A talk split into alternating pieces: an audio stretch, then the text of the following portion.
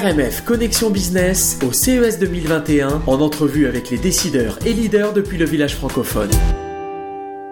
Bonjour Fabrice Brunet, on est absolument ravis euh, de vous accueillir sur euh, RMF, Radio Montréal France. Euh, comme chaque jour, eh bien, sur le CES, on interview des personnalités, des leaders, des décideurs. et aujourd'hui, on est absolument ravis de vous avoir. Vous êtes le PDG du CHUM. on a évidemment plein de questions. On a des questions qui vont certainement amener des réponses fermées et également des réponses et et vous allez également pouvoir nous donner des réponses totalement ouvertes parce que euh, il y a des questions qui ne, dont on ne peut pas avoir de réponse immédiate. Alors on est en période un peu, euh, un, peu tendue, un peu de crise, mais, mais euh, et on, on a envie d'avoir ces réponses très très fermées. Mais finalement, ces questions ouvertes permettent aussi de trouver des réponses et de, de laisser en tout cas la part de réponses possible. Donc aujourd'hui, j'ai envie de, bah, de vous demander d'abord comment, comment ça va et comment vous, vous euh, vivez cette, cette urgence sanitaire qu'on vit actuellement. Bonjour Delphine. Écoutez, ça me fait euh, très plaisir de parler avec vous et puis avec euh, les auditeurs. écoutez, on, vit cette période de crise sanitaire comme la plupart des soignants la vivent, c'est-à-dire comment allons-nous pouvoir faire face à l'ensemble des besoins de la population, qu'ils soient liés à la maladie virale, c'est-à-dire la Covid, qui est cette maladie à coronavirus essentiellement respiratoire, mais pas uniquement, mais aussi euh, les autres maladies, puisque vous savez que malheureusement, on ne meurt pas que de la maladie euh, liée à la Covid, on peut mourir aussi d'autres pathologies cancéreuses, cardiovasculaires, neurologiques, etc. Donc, euh, on la vit avec un, un, certain degré d'anxiété, mais mmh. également avec euh, toute la compétence, toute l'expertise que nos équipes ont développée au fur et à mesure du temps, en sachant que ce n'est pas la première crise sanitaire à laquelle nous sommes face euh, et que des mécanismes préalables ont été mis en place, euh, ne serait-ce que par exemple lors de l'épisode du SARS, qui était lui aussi lié à un coronavirus en 2003, à Toronto essentiellement, euh, et en France aussi d'ailleurs. Euh, mais également euh, à, à d'autres comme l'Ebola ou comme le H1N1 ou comme d'autres euh, crises qui peuvent survenir à n'importe quel moment. Donc on la vit avec sérieux, avec compétence et puis en mettant toutes nos ressources à disposition de la population. Alors, du coup, j'imagine que pour le CHUM, il y a un peu deux, deux façons de, d'envisager l'innovation. En tout cas, il y a l'innovation qui est amenée à, vivre euh, cette instantanéité là justement cet, cet instant euh, euh, mais il y a également tout l'avenir ce que ce que l'innovation fait vraiment partie d'une d'une volonté particulière de, de rénover la santé, de, de, la, de la réinventer peut-être, de la... Alors j'aime pas tellement ce mot de réinventer la, santé, mais de, en tout cas de trouver des, des innovations qui permettent vraiment la, santé pour tous, l'équité et une amélioration euh, particulière dans la santé En fait, je pense qu'il y a deux types d'innovations. Les innovations organisationnelles, humaines, et puis les innovations technologiques qui font appel à de nombreuses technologies euh, dont les plus euh, poussées ou les plus ruptures sont liées à l'intelligence artificielle. Lorsque on regarde aujourd'hui ce qu'on a mis en place pendant la crise sanitaire, on se rend compte qu'on a accéléré l'implantation et l'utilisation de certaines technologies et qu'on a euh, un peu surmonté des barrières. Je, parle, je vous donne par exemple la télémédecine ou la télésanté, mhm. euh, qui ont été utilisées de façon plus large pendant cette crise sanitaire et qui continuent à l'être, mais qui euh, ont un avenir qui va dépendre également euh, de, de la réorganisation du système de santé pour inclure la télésanté dans le futur comme élément de, à la fois d'amélioration du suivi des patients. Et de prévention peut-être. Tout à fait, puis aussi d'équité en termes d'accès. Mhm. Donc il y a, il y a euh, dans le, cadre de cette innovation qui a été mise en place pendant la crise sanitaire, des possibilités futures d'utilisation et de développement qui vont dépendre euh, de la volonté des acteurs, que ce soit au niveau des systèmes de santé, euh, les, preneurs de décision, que ce soit au niveau des intervenants directs du terrain, pour que ça réussisse. Alors justement, dans, les preneurs de décision, en tout cas gouvernementaux, on, en parlait juste avant euh, ensemble, mais les, euh, les, budgets gouvernementaux qui ont été alloués à cette crise, est-ce que c'est des budgets qui, qui auraient dû être alloués à, bah, à de l'injection de la pour la pour la pour l'innovation pour euh, pour trouver des solutions différentes pour est-ce que que finalement il va y avoir des volontés publiques évidemment d'innover en santé mais est-ce qu'il va y avoir possibilité de trouver ces budgets d'innovation? Enfin, ça, ça va être vraiment une, c'est une question particulièrement ouverte. Bah, c'est-à-dire que le problème des budgets, c'est que ceux qui ont été alloués pendant la période de crise sanitaire euh, l'ont été pour répondre à des besoins additionnels mhm. aux besoins habituels du, du, système de santé. Donc, euh, euh avec euh, l'innovation, on était capable de prendre en charge des maladies qu'elles soient chroniques ou qu'elles soient aiguës, comme du diabète, cancer ou euh, maladies euh, euh, infectieuses, etc., avec des innovations. Ce, dans un budget qui était un, budget défini et qui devait être équilibré, avec une part pour l'innovation, puis une part pour les, actions quotidiennes, de routine, on pourrait dire. Dans le cadre de, la Covid, l'argent a été injecté très rapidement par le gouvernement pour faire face à différents aspects non attendus de la Covid, mhm. qui ont été source d'innovation. Et donc, il y a eu de l'argent qui a été injecté pendant cette période pour les innovations. Regardez, par exemple, pour tout ce qu'on appelle les équipements personnels hein, de, de, de, pour, les infections, par exemple, les masques N95, euh, l'imprimante 3D pour pouvoir euh, fabriquer des visières, etc. Mhm. Euh, tout ça, c'est de l'argent qui a été utilisé pour des innovations dans un objectif précis. Est-ce qu'il y aura ensuite encore des budgets pour d'autres innovations visant à prendre en charge d'autres types de problèmes, puisque euh, on n'a pas besoin de développer des EPI, par exemple pour traiter des patients cancéreux ou pour traiter des patients de chirurgie cardiaque, etc. Donc, est-ce qu'il va y avoir après tout cet argent qui a été dépensé pendant la Covid, encore des budgets pour l'innovation. C'est une question, comme vous avez dit tout à l'heure, ouverte, dans le sens où euh, plusieurs personnes vont pouvoir discuter et définir dans le futur quels sont les budgets d'innovation pour les systèmes de santé. Exactement. Et justement, donc euh, il y a eu, il y a eu cette, ce, ce, il y a ce problème en tout cas euh, financier entre guillemets.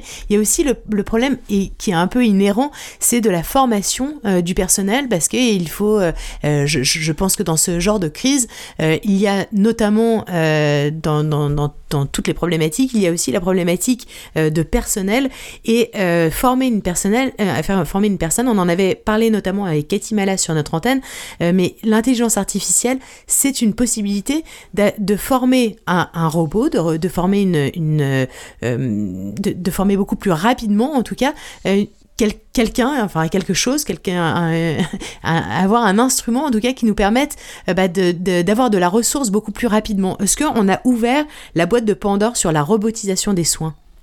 Bah, Je ne sais pas si on a ouvert la, la boîte de Pandore. Ce qu'il y a, et puis vous venez bien de le, de le dire, Delphine, que nous avons des ressources humaines qui sont limitées, avec euh, des, des, besoins en termes de formation pour qu'ils puissent remplir des tâches de plus en plus complexes.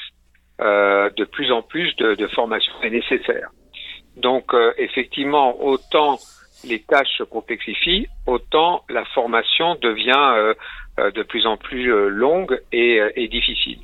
Euh, est-ce qu'à un moment donné, on va avoir euh, une possibilité avec de l'automatisation, de la robotisation, de, de, faire gagner du temps pour que les professionnels puissent se former tout au long de leur vie en fonction de l'évolution de, de, justement de, des innovations? Mhm. Euh, c'est ce que nous faisons actuellement au CHUM. Pour ça qu'on avait créé l'école sur l'intelligence artificielle appliquée à la santé pour aider et former les différents acteurs euh, et, et, les faire euh, euh, accepter, utiliser et améliorer toutes les technologies de pointe. Euh, ceci étant, euh, est-ce que on n'aura pas dans le futur d'autres possibilités de former encore plus rapidement? Vous savez qu'aujourd'hui, une partie de la formation est en physique, une partie est par voie électronique. dans différents pays, maintenant, on envisage de former par l'intelligence artificielle, donc par des robots enseignants qui seront capables de, de, de, faire une formation personnalisée. Puis vous avez vu que pendant la Covid, on va de plus en plus vers de la formation personnalisée à distance. Mhm. Donc c'est possible que cette crise nous permette d'accélérer cette vision de formation et d'utiliser des technologies euh, euh, plus, plus de pointe. Moi, quand j'étais étudiant, on faisait de la formation individualisée par euh, assistée par ordinateur. Maintenant, on pourra peut-être avoir de la formation personnalisée assistée par intelligence artificielle, qui apprend au fur et à mesure à, s'adapter à l'apprenant au fur et à mesure de ses compétences, ce que ne faisait pas l'enseignement assisté par ordinateur autrefois. Alors exactement, et vous, en parliez, euh, le déploiement justement, parce que le CHUM, c'est très centralisé et c'est vraiment un, centre extraordinaire d'innovation, justement, de, de, progression, enfin oui, de, de, progrès terrible sur la santé. Mais comment on déploie toutes ces, euh, toutes ces innovations, tout, tout ce qui est développé, comment le déploiement sur un territoire qui est aussi vaste qu'ici, mais qui est même aussi vaste que le monde et la planète entière, finalement, euh, comment, euh, comment on se connecte finalement pour, pour pouvoir enrichir les, toutes ces connaissances en région et en avoir également, c'est un échange, c'est un échange bilatéral. Bah, actuellement, on a des, des, un réseau mondial, plusieurs réseaux mondiaux d'ailleurs, qui travaillent euh, sur la gestion de l'innovation. Donc gestion des connaissances et gestion de l'innovation, qui vont donc tester différentes innovations que nous mettons en place à travers euh, nos différentes organisations. Il y en a partout dans chaque pays du monde actuel. Et euh, nous testons ça sur nos environnements. Ce qui nous permet ensuite de regarder à l'échelle mondiale comment transférer ces différentes innovations euh, et, et, faire en sorte qu'elle bénéficie à tout le monde. Par exemple, une des questions qu'on vient de se poser au niveau du réseau mondial, c'est comment les innovations technologiques qui vont permettre d'améliorer la santé de la population, soit en, en, en, améliorant la, la, santé par la promotion de la santé, soit en détectant ou en prévenant des maladies, soit en les traitant plus tôt.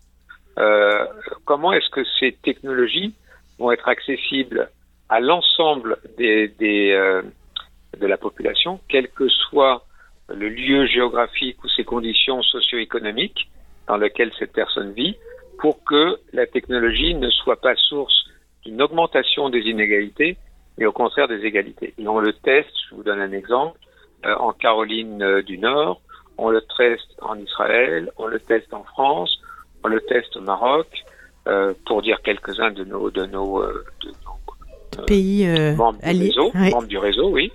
C'est pas des pays, hein, c'est des membres du réseau, ce sont des hôpitaux universitaires qui travaillent avec nous et qui regardent dans leur propre environnement pour ensuite partager, puis ensuite aider à la diffusion et euh, à la à l'égalité des, des, des chances par rapport à la population. Ok, très bien, pour que la santé devienne effectivement euh, plus une affaire euh, que, que, que, la, santé soit euh, en toute équité pour absolument tout le monde et partout dans le monde. Euh, qu'est-ce qu'on qu'est-ce qu'on peut vous souhaiter Qu'est-ce que oui qu'est-ce qu'on peut vous souhaiter alors pour le CHUM pour pour vous peut-être?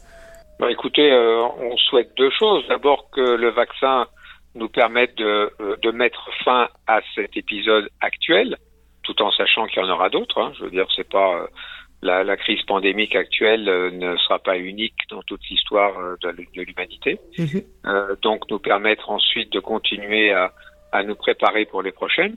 Euh, au CHUM, une, une des choses qu'on a travaillé euh, depuis de nombreuses années, on a fait la même chose à Sainte-Justine, à Montréal, c'est dans les deux cas de préparer nos équipes à s'adapter dans une vision de solutions issues du terrain et non pas de solutions imposées par la direction.